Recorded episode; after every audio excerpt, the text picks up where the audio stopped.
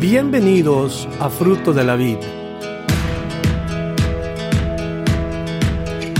Nuestro deseo es presentarle la palabra de Dios de una manera sistemática, con el fin de que usted aprenda, conozca y crezca en su relación personal con Dios. Esperamos que el mensaje de hoy bendiga su vida. Días a todos. Feliz año 2020. ¿Listos? El año que se nos aproxima cuenta con 366 días. 366 días que Dios nos da, o más bien que ya estamos, ¿verdad? Hoy. Ya pasaron cinco días del año. Quiere decir que algunos de nosotros ya estamos llevando a cabo aquellas resoluciones que pusimos delante de nosotros. Algunos habían dicho, queremos comer menos y aumentar más. ¿Y cómo está eso? Quieren, quieren perder peso, dejen de comer, ¿verdad? Pues habíamos dicho eso. Les uh, pido por favor que hablan sus Biblias en Hechos capítulo 3. Vamos a ver la segunda parte. No vamos a hablar de resoluciones, eso ya pasó. Ya cada uno de ustedes es si quieren lograr aquello, ya les pertenece a ustedes. Tenemos el libro de los Hechos en el capítulo 3, un caso en donde Dios se ha manifestado con un milagro asombroso. Y es el caso de un hombre que nació enfermo de sus pies, imposibilitado de poderlos usar, un cojo de nacimiento. Pedro y Juan, como siervos de Dios, discípulos de Jesucristo, van y están buscando en sí la vida espiritual, van en búsqueda del tiempo de la oración y se dirigen al templo. Cuando llegan al templo, a la entrada de la puerta llamada la hermosa, se encuentran con un hombre que tenía una necesidad. No necesariamente en el caso de muchos de una limosna, de algo temporal, sino en una, en una necesidad mucho más grande, mucho más, eh, mucho más necesitado que el, el sustento del día. Él necesitaba tener un encuentro con Dios, recibir una transformación de parte de Dios. Y eso sucede del versículo 1 hasta el versículo 10, lo que vimos en la primera parte. Hoy nos toca ver cómo es que responde este hombre después de que recibió el milagro. Nos dimos cuenta que él entró al templo alabando al Señor, saltando. Dijimos que no necesariamente esta era una doctrina donde todo el mundo vamos a entrar a saltar, a brincar. Pero sí dijimos que Dios había tocado su corazón, su vida, y que había encontrado no solamente la sanidad física, sino también la, sanidad del espíritu. Y el resultado de esto lo lleva a ciertas acciones. Y mire lo que dice, comenzando el versículo 11. El versículo 11 nos dice, y teniendo asidos a Pedro y a Juan, el coco que había sido sanado, o sea, esto es lo que, lo que hizo él tomó a Pedro y a Juan, yo creo que los, los abrazó y no los dejaba ir. Estaba contento por el milagro que había recibido. Todo el pueblo atónito concurrió a ellos al pórtico que se llama Salomón. Y ahí está, contento el cojo con el milagro. ¿Cuántos de ustedes están contentos por los milagros que Dios ha hecho en su vida? Eh? Muchos milagros que Dios ha hecho en su vida contentos, felices. ¿Cómo vamos a dejar ir las bendiciones de Dios?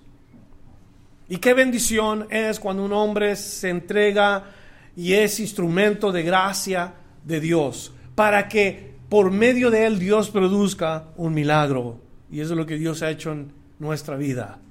Dios usó a alguien para bendecir nuestra vida y nosotros recibir el milagro, no solamente de la salvación, sino de la sanidad a veces sanidad interna y externa al mismo tiempo.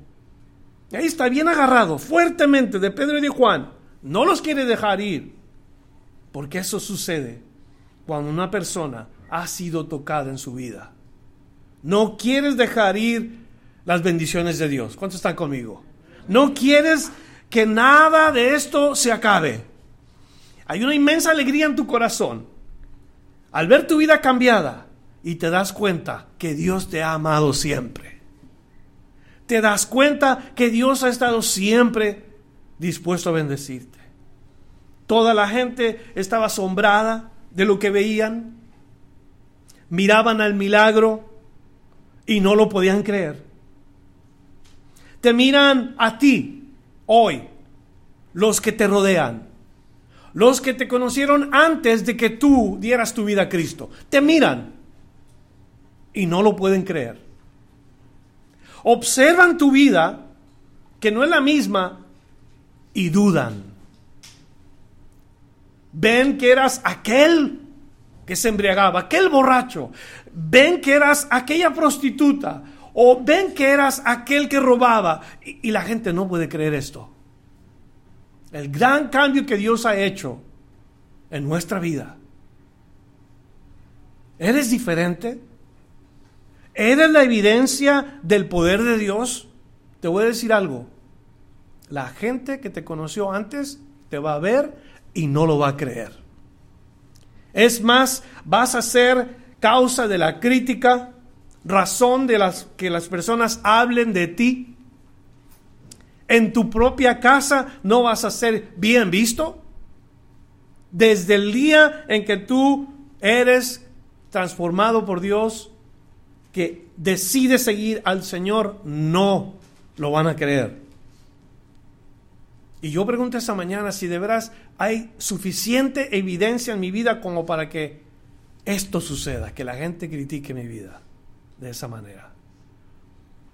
Porque viendo al cojo y viendo la sanidad, después de 40 años, está yendo al mismo lugar, recibiendo limosnas día tras día. Este hombre que no caminaba, de pronto lo ven parado, saltando, alabando a Dios. ¿Y qué decía la gente? Estaban asombrados. Lo mismo sucedía cuando Jesús hacía un milagro en el día sábado, cuando no le era lícito y la gente en lugar de ver el milagro se fijaban en la religiosidad, la fiesta de la religión. Qué tremendo es esto, ¿verdad? Sigue siendo lo mismo en nuestros días. La gente no puede ver el milagro de Dios. No pueden darle gracias a Dios que tú has cambiado, sino que dudan. Y claro, como siervos de Dios, todos nosotros debemos de estar dispuestos a, recibir aquello que se llama crítica de los incrédulos. Ojalá Dios te fortalezca este año. 2020 sea un año donde tú puedas testificar acerca del poder de Dios en tu vida. Y que así sea, para la gloria de Dios. Verso 12. Viendo esto, Pedro respondió al pueblo, varones israelitas, ¿por qué os maravilláis de esto? ¿O por qué ponéis los ojos en nosotros como si por nuestro poder o piedad hubiésemos hecho andar a este? Note lo que hace Pedro. Porque la gente tal vez comenzó a aplaudirles a los discípulos. Quizás comenzaron a comentar, no, es mi amigo Pedro, yo, yo y mi amigo Pedro, mi amigo Juan, y comenzaron a halagarlos. Usted sabe, cuando haces algo que la gente mira. Y la verdad este es uno de los peligros de ser servidor de Dios. ¿Me escuchan? Si tú sirves a Dios, uno de los peligros es cuando la gente comienza a mirarte a ti. Cuando la gente te empieza a aplaudir a ti. Muchos siervos de Jesús hoy y antes empezaron bien, con una actitud humilde, serviciales, como Pedro y Juan, instrumentos de gracia. Y de pronto cambió su carácter y se hicieron soberbios y se hicieron presumidos y llegaron hasta pensar que sin ellos Dios no hace milagros. Que si no fuera por ellos, Pedro los oye o los mira y ve que comienzan a mirarlos a ellos y dicen, eh, esto no es correcto. ¿Qué debemos entonces nosotros hacer cuando esto sucede? Los verdaderos siervos de Dios primeramente notan lo incorrecto y luego corrigen el error y esto es lo que Dios va a hacer a través de Pedro. Pedro se da cuenta de esto y él pregunta, no fuimos nosotros, ¿por qué nos vienen a nosotros? Verso 13 dice, el Dios de Abraham, de Isaac, de Jacob, el Dios de nuestros padres ha glorificado a su Hijo Jesús, a quien vosotros entregasteis y negasteis delante de Pilato cuando éste había resuelto ponerle en libertad. ¿Qué hace Pedro? Pedro comienza su segundo discurso de la manera como todos los que enseñan la palabra de Dios deben de hacerlo, apuntando a la gente a Dios. Eso es lo que debemos de hacer todos los que servimos a Dios. Si tú sirves a Dios, no hagas que la gente confíe en ti. No permitas que las personas te busquen a ti. Apunta a las personas a que confíen en Dios. Hazte una nota en lo que estás escribiendo y que esto sea con letras grandes si tú sirves a Dios, no hagas que la gente confíe en ti. Apunta a las personas a que confíen en Dios. ¿Estamos de acuerdo? ¿Todos los servidores estamos de acuerdo? Pedro hace una conexión bien clara cuando dice el Dios de nuestros padres. E-, él hace una conexión con todas las generaciones. ¿Por qué? Porque Dios no solo es el Dios de Israel, ellos pensaban, los israelitas, que Dios los había escogido única y exclusivamente a ellos. Pero esto no es así. Dios escogió a Abraham y de Abraham salieron todas estas gentes que se esperaba que fueran como Abraham. Y Abraham es un hombre de fe. Y la pregunta en la nota debe de ser, ¿soy yo una persona de fe? He creído en la palabra de Dios como creyó Abraham. Cuando tú crees en la palabra de Dios, uno se constituye o se convierte en amigo de Dios, porque confiamos en su palabra. Pero voy a que muchos que llevan el título de cristianos no leen la Biblia, no saben lo que la palabra de Dios dice. No levantan el libro y entran al libro para saber qué es lo que Dios les está diciendo. ¿Cómo es que va a crecer la fe de uno? ¿Cómo se va a sostener la fe de uno? ¿En qué va a estar arraigada la fe de uno si no levantamos la palabra de Dios? Si no comemos la palabra de Dios. ¿Me entienden? El que dice que es cristiano, pero no conoce la palabra de Dios, es un cristiano débil. Por eso Pedro hace una conexión con todas las generaciones. El mismo Dios de Abraham, de Isaac y de Jacob el, el Dios de nuestros padres es el mismo Dios que hizo esto. O sea, Pedro apunta al Dios, al único y verdadero Dios. No es para los israelitas, solamente es para todo aquel que cree. Desde el tiempo de la antigüedad, los extranjeros que vivieron dentro de la nación de Israel eran también participantes de las bendiciones espirituales. Y Dios les dice, así como los extranjeros viven con nosotros, recuerden que ustedes también fueron extranjeros. Denle el espacio a los extranjeros para que conozcan al Dios de Israel. Porque Dios es el Dios de todo mundo. ¿Cuántos están conmigo? ¿Cuántos de ustedes saben que el Dios de Israel es el Dios verdadero? Aquí nosotros tenemos la conexión de Pedro y dice, el Dios de Abraham, de Isaac y de Jacob, el Dios de nuestros padres. ¿Cuándo sucede que la gente puede conectarse a Dios nuevamente? Cuando Cristo viene a este mundo. Cuando Cristo llega, Él hace posible que aquella separación que había entre los hombres y Dios fuera nuevamente unida aquella desunión fuera otra vez una conexión posible por medio de lo que hizo Jesucristo. Volteé su Biblia en Efesios capítulo 2, lo leo desde el versículo 11 hasta el versículo 19, porque allí nos dice, Por tanto, acordaos que en otro tiempo vosotros, los gentiles, los gentiles vienen siendo los extranjeros. Todo aquel que no es judío es un extranjero. Y, Dios les dice, vosotros los gentiles en cuanto a la carne eran llamados incircuncisión, o sea, no eran parte de las promesas, no eran parte del pacto por la llamada circuncisión, por los judíos. Hecha con mano en la carne, en aquel tiempo estaba sin, ¿qué dice ahí? ¿Estaba sin quién? Sin Cristo. En aquel tiempo estaba sin Cristo, alejados de la ciudadanía de Israel y ajenos a los pactos de la promesa, sin esperanza y sin Dios en el mundo. Así estábamos todos nosotros. ¿Me entiende? Todos estábamos así. Sin embargo, verso 13, pero ahora en Cristo Jesús, vosotros que en otro tiempo estabais lejos, habéis sido hechos cercanos por la sangre de Cristo. Porque Él es nuestra paz, que de ambos pueblos hizo uno, derribando la pared intermediaria de separación, aboliendo en su carne las enemistades, la ley de los mandamientos expresados en ordenanzas, para crear en sí mismo de los dos un solo y nuevo hombre, haciendo la paz. Todo esto hizo Cristo. ¿Cuándo? versículo 16, y mediante la cruz.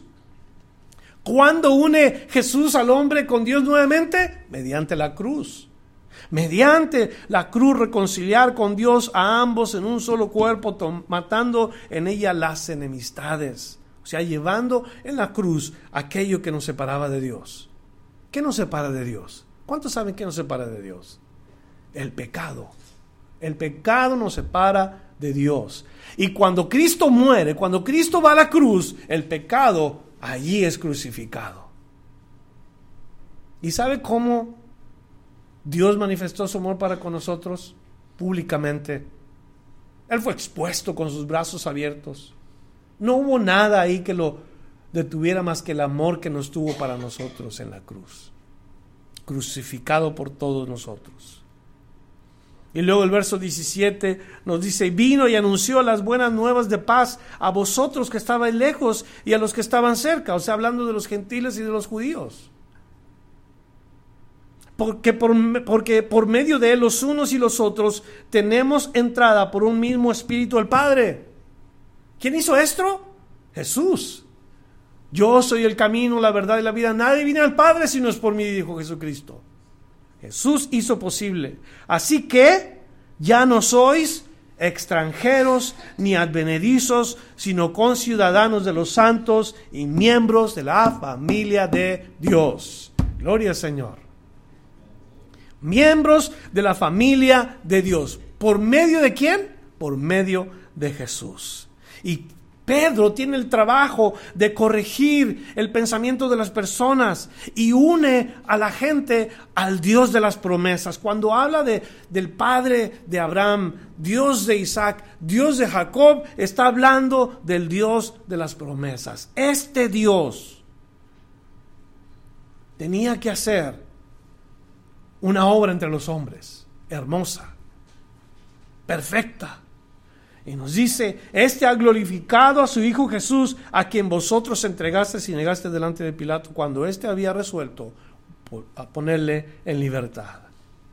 Y óigame, la historia nos habla tanto de tanta gente y nos dice tantos nombres la, la historia. Pudiéramos ir a través de cada una de las personas que han pasado en este mundo, que han hecho cosas grandes, maravillosas, Podemos hablar de los iniciadores de las religiones. Todos ellos, como Mohammed, como Buda, como todos los que han descubierto algo grande, los, los grandes historiadores, los grandes inventores, podemos hablar de todos ellos. Pero llegaron al punto cuando murieron. Y sus tumbas contienen los restos de cada uno de ellos. Cuando hablamos del Hijo de Dios, Dios lo ha glorificado. La palabra glorificar significa engrandecer hasta lo sumo, levantar hasta lo sumo. Gloria a Dios. Le da un nombre a Jesús que es sobre todo nombre. Y luego, Pedro no solamente dice, Dios levantó a su hijo, glorificó a su hijo hasta lo sumo. Luego les dice a los hombres y los pone en su lugar, porque parte del trabajo de una persona que corrige es tanto hablar de la posición de Dios como la posición de las personas. Y Pedro pone a los pecadores en su lugar y le dice, ustedes entregaron a Jesús, ustedes lo mataron. Claro, la idea es, todos estamos conectados en ese pecado de rechazar a Jesús. Pero Pedro expone la necesidad de las personas de que hayan creído en Jesús. Por una parte Dios lo exalta y por otra parte los hombres lo humillan. Dios lo levanta y los hombres lo rechazan. Esto es lo que exactamente sucedió cuando Cristo vino. Los pecadores negaron a Jesús, los pecadores se entregaron a Jesús en manos de criminales. Peor aún, los pecadores habían oído que Jesús era inocente y aún prosiguieron con su maldad. Oyeron que Jesús era digno de ser puesto en libertad y ellos continuaron con su pecado. La Biblia nos dice que Jesús nunca pecó. ¿Es verdad esto? Que la Biblia dice esto? Hebreos capítulo 4 y el versículo 15 nos dice a nosotros que Jesús fue tentado en todo, pero nunca pecó. Nos dice en ese versículo, mire con, con más detalle lo voy a leer, Hebreos, y leemos el capítulo 4 y el versículo 15. No sé si vaya a aparecer en la pantalla o no, pero mire conmigo. Hebreos 4, verso 15, dice, porque no tenemos un sumo sacerdote que no pueda compadecerse de nuestras debilidades. En otras palabras, Jesús entiende todo lo que nosotros pasamos. Jesús sabe todo lo que está sucediendo con nosotros. ¿Por qué? Porque Él pasó por las mismas tentaciones que uno. Jesús pasó por las mismas situaciones que tú y yo pasamos en este mundo. ¿Por qué digo esto? Nota lo que dice. Sino uno que fue tentado en... ¿En qué dice? En todo. ¿Sí están leyendo los versículos? ¿En qué fue tentado Jesús? En todo. En todo fue tentado, según nuestra semejanza, pero sin pecado. Y por eso cuando oyen Jesús es inocente, Jesús hizo absolutamente nada, no es digno de ser llevado a la cruz. Sin embargo, los pecadores insistieron, humillaron, golpearon y trataron mal al Hijo de Dios. Pero Dios lo exaltó a lo sumo. Vamos a ver cómo es que Dios lo exalta a lo sumo. Verso 14 nos dice, mas vosotros negasteis al santo y al justo y pediste que se os diese un homicida, al santo y al justo, y pediste un homicida. Esto ha sido la historia de la gente y, me recuerda tanta la palabra de Dios a mí cuando yo leo, por ejemplo, el Salmo 106 y el versículo 20. Se nos dice que el hombre ha cambiado a Dios por otra cosa. No solamente el hombre ha cambiado a Dios, sino también ha cambiado su palabra. El Salmo 106, el versículo 20 dice así, así cambiaron su gloria por la imagen de un buey que come hierba. ¿Se acuerdan de esta historia? ¿Se acuerdan cuando ellos hicieron un toro o un becerro y lo formaron, un becerro de oro, cuando salían de Egipto? A los pocos días estaban en la idolatría los hijos de Israel y cambiaron a Dios por un becerro de oro, o como dice el versículo, un buey que come hierba. Cambiamos lo bueno por lo malo. Así somos todos. Dios tiene grandes planes, Dios tiene grandes cosas para ti y tú prefieres lo que tú quieres cuando tú ves aquello. Cambiamos lo bueno por lo malo. Me recuerda Romanos capítulo 1, versículo 23, cuando nos dice la palabra de Dios cómo los hombres cambiaron la gloria de Dios incorruptible en semejanza de imagen de hombre corruptible, pero no solamente de hombre, también semejanza de aves, de cuadrúpedos y de reptiles. Eso es lo que hace el hombre. Cambia a Dios, que es espíritu, por algo que quieren ver, por algo que, que está allí, y eso es cambiar lo bueno por lo malo. El versículo 25 de Romanos capítulo 1, cambiaron la verdad de Dios por la mentira. ¿Cuándo comenzó esto? ¿Cuándo sucede esto? El primer hombre y la primera mujer reciben una instrucción de parte de Dios. Y Dios les dice, no comáis de este árbol que está en medio del huerto, porque el día que de él comas, ciertamente morirás. Eso es lo que Dios le dice. Esa es la verdad. ¿Están de acuerdo? La verdad es lo que Dios les dice. Dios no puede mentir. No es hijo de hombre para que mienta. Y Dios les dice, el día que comas de este pan morirás. Y luego que tenemos, tenemos nosotros que ellos creen la mentira. Porque se aparece Satanás en forma de serpiente y le dice, no vas a morir. Lo que pasa es que Dios es celoso. Y, cuando tú comas de este árbol vas a ser como Dios. Entonces vas a conocer que, que tú puedes esto y que... Y el diablo les hizo que cambiaran la verdad por la mentira. ¿Y qué hicieron los hombres? Creyeron la mentira. Y ese es el problema de la humanidad. Cambian lo bueno por lo malo. ¿Qué sucede entonces? Versículo 26 de Romanos capítulo 1. Por esto Dios los entrega a pasiones vergonzosas, pues aún sus mujeres cambiaron el uso natural porque es por el que es en contra naturaleza. Y, y, no solamente los hombres, también las mujeres, también los hombres se encendieron en sus pasiones, hombres con hombres, mujeres con mujeres. ¿Esto quería Dios? No. Pero el hombre cambia lo bueno por lo malo. Las consecuencias de hacer esto son fatales, graves, y traen problemas grandes en nuestras familias. Por eso cuando dice Pedro, matases al autor, o, más, vosotros negasteis al santo y al justo y pediste un homicida, ¿por qué cambiar lo bueno por lo malo? Más aún, versículo 15 nos dice, y mataste al autor de la vida, a quien Dios ha resucitado de los muertos, de lo cual nosotros somos testigos. Y Pedro dice, esto fue la manera como Dios exaltó a su Hijo. Lo levantó. Lo exaltó entre nosotros los hombres. Y, sabe que yo me río. Escuche esto, mataste al autor de la vida. ¿Cómo se le hace eso? Cuando usted oye esto, ¿se puede matar al autor de la vida? ¿Mm? ¿Se puede quitar la vida al que la hizo? ¿Será posible?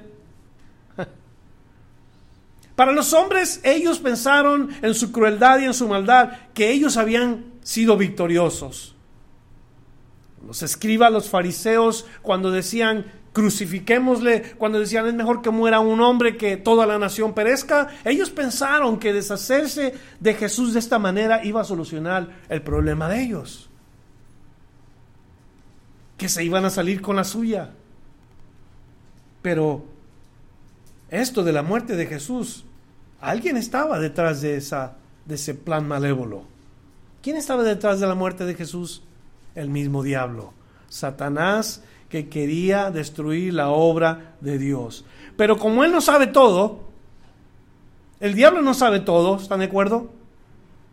Entonces Dios levanta a su hijo de los muertos y cuando se pensaba que el autor de la vida había muerto, surprise, porque Cristo se levanta de los muertos y victorioso por toda la eternidad. ¿Cuántos dan gloria a Dios? Victoriosa por toda la eternidad. Jesús no fue asesinado necesariamente o no fue muerto por los hombres, Él entregó su vida. Nos dice bien claro la palabra de Dios. Juan capítulo 10, Versos 17 al 19, porque muchos de nosotros pensamos, es que los hombres mataron al Señor, es que los pecadores mataron a Jesús. Escuche lo que dice Jesús en Juan capítulo 10, versos 17 al 19. Esto es lo que dice. Por eso me ama el Padre, porque yo pongo mi vida. Léalo conmigo. Porque yo pongo mi vida para volverla a tomar. Luego sigue diciendo el verso 18, nadie me la quita, sino que yo de mí mismo la pongo. Tengo poder para ponerla y tengo poder para volverla a tomar. Este mandamiento recibí de mi Padre. Fue Cristo el que entregó su vida. Era la única manera de podernos salvar, de podernos redimir comprarnos nuevamente para con el Padre. Y eso llena mi corazón de alegría, llena mi corazón de gozo, porque yo no merecía ser salvado. Tú no merecías ser salvado. ¿Me entiendes? Fue el amor de Dios, fue la gracia de Dios. Hermanos, Cristo resucitó para que nosotros también seamos resucitados. Cristo vive. Cristo vive. No sé si ustedes se acuerdan cuando el grito de la independencia, todo el mundo responde al que grita, ¡y viva México! Está hablando de la independencia de México, claro. Pero cuando se para ahí, quien sea un abogado o el presidente, cuando grita, ¡viva México! Todo el mundo se emociona. Y todos gritan, ¡viva! ¡Viva los independientes de la revolución! No la revolución, de la libertad. ¡Viva el cura Miguel Hidalgo! ¿Verdad que se gritan? Pero, ah, si tú dices viva Cristo, ah, fanático religioso. Ah, eso de Cristo. Cristo vive. Cristo vive. No, pues no se oye, hermanos. Dicen como que si no viviera. Cristo vive. Claro hoy vive. Y más todavía aún vive en tu corazón. Si tú le has creído y le has recibido, Cristo vive en ti. Y yo creo que por eso es que este hombre estaba tan feliz y tan contento, porque creyó en el milagro que le ofrecieron Pedro y Juan. Mira el versículo 16. Por la fe en su nombre, ¿el nombre de quién? En el nombre de Jesús. Por la fe en su nombre, a este que vosotros veis y conocéis, le ha confirmado su nombre y la fe que es por él ha dado a este completa sanidad en presencia de todos vosotros. Es por la fe en el nombre de Jesús. Hay mucha gente que hoy dice, yo tengo fe, yo tengo fe en Dios. Pero luego se habla del conocimiento de Dios. ¿Qué, qué conoces de Dios? Bueno, pues es que Dios está en la tierra, en el cielo y en todo lugar. Es que Dios sabe todo. Es que sí, ese es un conocimiento muy superficial. Pero ¿sabes lo que ha hecho Dios por ti? ¿Está tu fe fundada en la palabra? ¿O está tu fe fundada en las cosas que la iglesia hace? Las cuestiones religiosas los artefactos, los amuletos, los rosarios, las imágenes. ¿Está tu fe allí? ¿O está tu fe en el Hijo de Dios? Porque ¿quién ha sido glorificado? ¿El rosario ha sido glorificado? ¿El amuleto ha sido glorificado? ¿La imagen ha sido glorificada? No, el Hijo de Dios ha sido glorificado. En Él está la salvación. En Él está la justificación y debemos de creer única y solamente en Jesús y en nadie más. Si de veras creemos en Él, nuestra fe tiene un fundamento firme. Cristo es la roca. Cristo es nuestra fortaleza. Mateo 17, versículo 5, nos dice la palabra de Dios que Dios Padre habló desde el cielo diciendo lo siguiente, Mientras él aún hablaba, una nube de, los, de luz los cubrió y aquí una voz desde la nube que decía, este es mi Hijo amado en quien tengo complacencia, a Él oír. Dios nos dice, a los que creemos en Cristo, que el único que debemos escuchar es a Él. Nadie más. ¿Por qué debe de estar nuestra fe fundada en Jesús? Primeramente porque Él ha sido el único, escúcheme, el único que ha complacido al Padre. ¿Por qué tiene que estar mi fe fundada en Jesús? Porque Él es el único que ha complacido al Padre. Número uno. Número dos, porque nosotros vemos que en Jesús hay sanidad. Que en el nombre de Jesús hay salvación. Nuestra fe debe de estar fundada en Jesús. Porque es que la gente nos manda a otros mediadores. Cuando ignorábamos la palabra de Dios, te mandaban a fulanito de tal. Ve a fulanito de tal. O ve a sutanito de tal. Ellos te van a ayudar. Ellos van a, van a hacer lo que tú necesitas. No. Solamente uno es a quien nosotros debemos de buscar. Si tú estás buscando a alguien más aparte de Jesús, vas por el camino incorrecto. Romanos capítulo 8, versículo 34. Esta es una pregunta. Romanos 8, 34. La primera pregunta. ¿Quién es el que condenará? Luego, luego pensamos, ¿quién nos puede condenar a nosotros? ¿Sabes quién nos puede condenar a nosotros? ¿Quién sabe esto?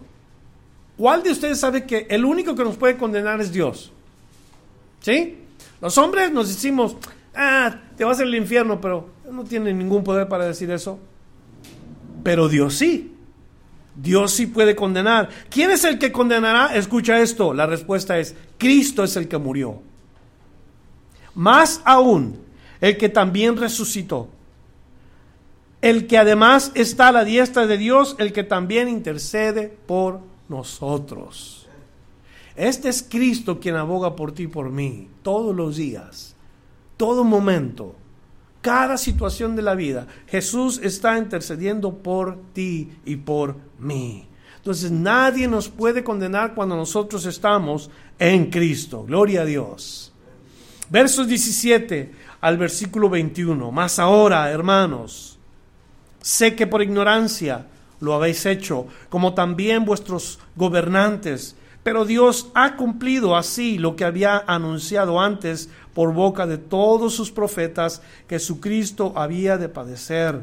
Así que arrepentíos y convertíos. Subraya estas dos palabras, arrepentíos y convertíos, para que sean borrados vuestros pecados, para que vengan de la presencia del Señor tiempos de refrigerio y Él envía a Jesucristo que os fue antes anunciado, a quien de cierto es necesario que el cielo reciba hasta los tiempos de la restauración de todas las cosas, de que habló Dios por boca de sus santos profetas que han sido desde tiempo antiguo. Note lo que dice Pedro. ¿Por qué hicieron los hombres lo que hicieron? Por ignorancia. Una de las cosas que la gente continúa teniendo en su vida hoy? Ignorancia. La ignorancia. Pero escúcheme porque también Dios puede perdonar a un ignorante. O más bien, Dios le da la oportunidad a un ignorante. Cuando yo no conocía, o tú no conocías la palabra de Dios, era lo único que podemos decir. Señor, perdóname, no sabía. Y Dios nos perdona. Éramos ignorantes y castiga a Dios severamente a la persona que sabiendo continúa en su mal. Otra vez digo, perdona porque no sabía, era un ignorante. Y Dios nos perdona. Pero castiga severamente a la persona que sabiendo continúa haciendo el mal. ¿Escucharon eso? Y hay gente que oye lo que Dios ha hecho por ellos y los perdona, sí, pero hay un proceso para el perdón. Y esas dos palabras que yo te pedí que subrayaras, arrepentíos y convertíos, es la clave para que Dios borre tus pecados. No hace falta que tengamos un cuadrito ahí, una caja con una persona sentada para que tú vayas y le confieses tus pecados a esa persona. Eso es un invento religioso. Dios en su palabra nos dice confesemos nuestros pecados los unos a los otros. Cuando tu hermano o tu hermana en Cristo está al lado tuyo y tú tienes esa carga encima, lo único que tienes que hacer es, hermano, escúchame, tengo un problema, ora por mí y, y confiesas aquello. Y Dios te perdona si tú le pides perdón a Él. Borra tus pecados. Pero ¿qué has hecho? Has buscado la manera correcta. Te arrepientes Confiesas eso lo que quiere decir y luego te conviertes de tu maldad. No hay ninguna otra manera para que los pecados sean borrados escrituralmente. No es por medio de las, los rezos y que le llamamos penitencias. Mira qué fácil. Perdóname porque he matado a ciento y tantas personas y he cometido adulterio y, y el hombre que también es pecador, le dice, oh, no te preocupes, solamente Dios te perdona y ve y reza esto y aquí y allá y ya está todo bien. Qué fácil. ¿Dónde quedó la sangre de Cristo? ¿En dónde queda la confesión y la restauración y la conversión y todo eso que tiene que haber durante ese proceso? Yo creo que no es suficiente solamente decir, pues ya hice lo que me pediste, que no es suficiente. No, hay que confesar y luego hay que convertirse. Dejar nuestro testimonio en claro con aquella persona que hemos ofendido. Miren lo que dice 2 Corintios 5, 17. De modo que si alguna, alguno está en Cristo, nueva criatura es. Las cosas viejas pasaron y aquí todas son hechas nuevas. Arrepentíos y convertíos. Arrepentíos es el primer paso que tú tomas para que tus pecados sean borrados. Y la conversión es la demostración de todos los días de que ahora tú eres hijo de Dios. Te has convertido en un hijo de Dios. No eras hijo de Dios, te has convertido en un hijo de Dios. ¿Dónde nos dice la palabra de Dios todas estas cosas? Los vamos a ver al final porque ya casi terminamos, versos 22 hasta el final. Hechos 3:22 nos dice, porque Moisés dijo a los padres, el Señor vuestro Dios os levantará profeta de entre vuestros hermanos, como a mí. A él oiréis en todas las cosas que os hable. Y toda alma que no oiga a aquel profeta será desarraigada del pueblo. Y todos los profetas desde Samuel en adelante, cuantos han hablado, también han anunciado estos días. Vosotros sois los hijos de los profetas y del pacto que Dios hizo con vuestros padres, diciendo a Abraham, en tu simiente serán benditas todas las familias de la tierra. A vosotros, primeramente, Dios, habiendo levantado a su Hijo, lo envió para que os bendijese, a fin de que cada uno se convierta de su maldad. Y note cómo Pedro termina presentando en su discurso a Jesús como el profeta, como la simiente y como el Hijo de Dios. Todo con el fin de que la gente se convierta de su maldad. Quiere decir que dejen de estar haciendo aquello que están haciendo de maldad. Que dejen el pecado, que dejen la vida que están llevando. Por ejemplo, los profetas. ¿Qué hacían los profetas? Cuando una persona vivía mal, en el tiempo de los profetas, esta persona iba directamente a las personas y les decía lo que Dios les iba o les quería hacer saber en cuanto a su práctica. El profeta predecía un destino, llevaba una exhortación y proclamaba la presente palabra de Dios para esa gente. Por eso no los querían. La gente vivía mal, el profeta venía con la verdad de Dios y eran apedreados. Proclamaban la palabra de Dios y eran tenidos como lo peor. Los profetas fueron reformadores, no solucionadores de problemas. Reformadores. Quiere decir, traían a Israel el pensamiento correcto y esto era su trabajo. Llamaron al pueblo a convertirse de una idolatría a una adoración pura y obediencia a Dios. Eso hacían los profetas. ¿Qué hizo Cristo cuando vino? exactamente lo mismo. Y le decía a los fariseos, ustedes son sepulcros blanqueados, hipócritas. Ustedes dicen ser algo y no lo son. Le piden a la gente esto y aquello y usted no hace nada. Hipócritas. ¿Fue bien visto Jesús? Fue rechazado porque le hablaba la verdad a la gente. Por eso cuando Pedro dice, vendrá un profeta, el que oiga a este profeta, entonces Dios va a tratar con esta persona con justicia. El que no, va a ser castigado severamente. También lo presenta como la simiente. ¿Qué es una simiente? Es una semilla. ¿Qué es una semilla? Es aquello que produce vida. Aquella semilla debe de ser enterrada para que pueda producir su género. Por supuesto que hay diferentes semillas que producen diferentes géneros, pero hay una sola semilla que produce el género de vida eterna. Una sola semilla que produce el género de vida eterna. Y esa simiente es Jesús, la simiente de Abraham. Y en él son benditas todas las familias de la tierra. ¿Todas? ¿Creyentes y no creyentes? Claro que no. Solamente las familias en donde la semilla ha germinado. Porque si la semilla se planta, hay un tiempo de espera donde vemos nosotros que será aquella plantita. Y comenzamos a ver el, el tallo y, le salen sus hojitas y comenzamos a ver la, el desarrollo de aquella planta hasta que se convierte en algo que va a producir fruto. Así somos nosotros. Así es nuestra vida. Algunos estamos ahí medio peleques, ¿verdad? Por el aire y por los insectos y todo, porque hemos permitido algo en nuestra vida. Pero otros se ven grandes, fuertes, saludables, sanos, con fruto y todo esto. ¿A poco no queremos ser así? Llenos de vida. Queremos que la gente se acerque a la sombra que producimos, que prueben los frutos que Dios hace en nuestra vida. Todas estas cosas tenían con el fin la semilla de que creyeran en Él. Dios entonces puede bendecir a todas las familias de la tierra que han creído.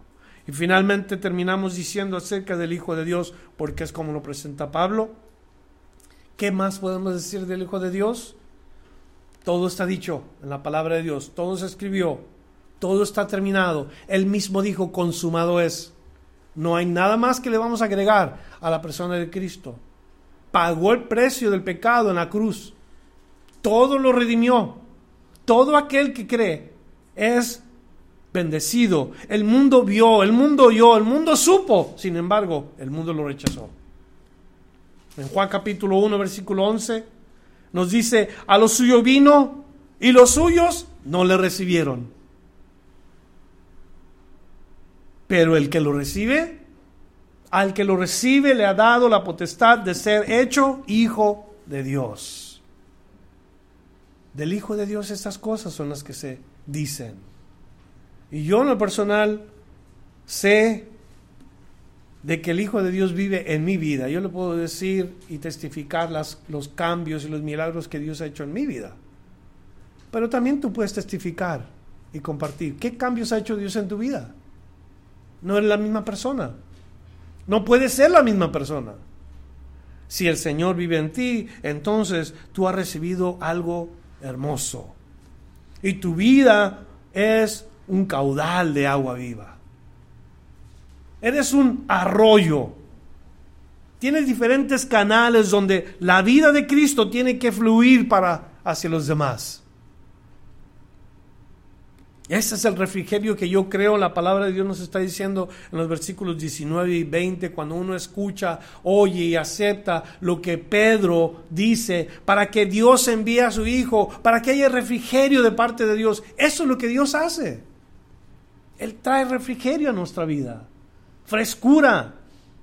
Hace la comparación de cuando no estábamos con Dios, cuando no estábamos con Dios estábamos en un desierto, vivíamos sin esperanza sedientos, hambrientos, y luego viene Cristo y Él hace la diferencia.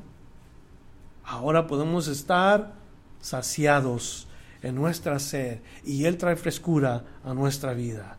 Hermanos, escúchenme, ustedes son bendecidos.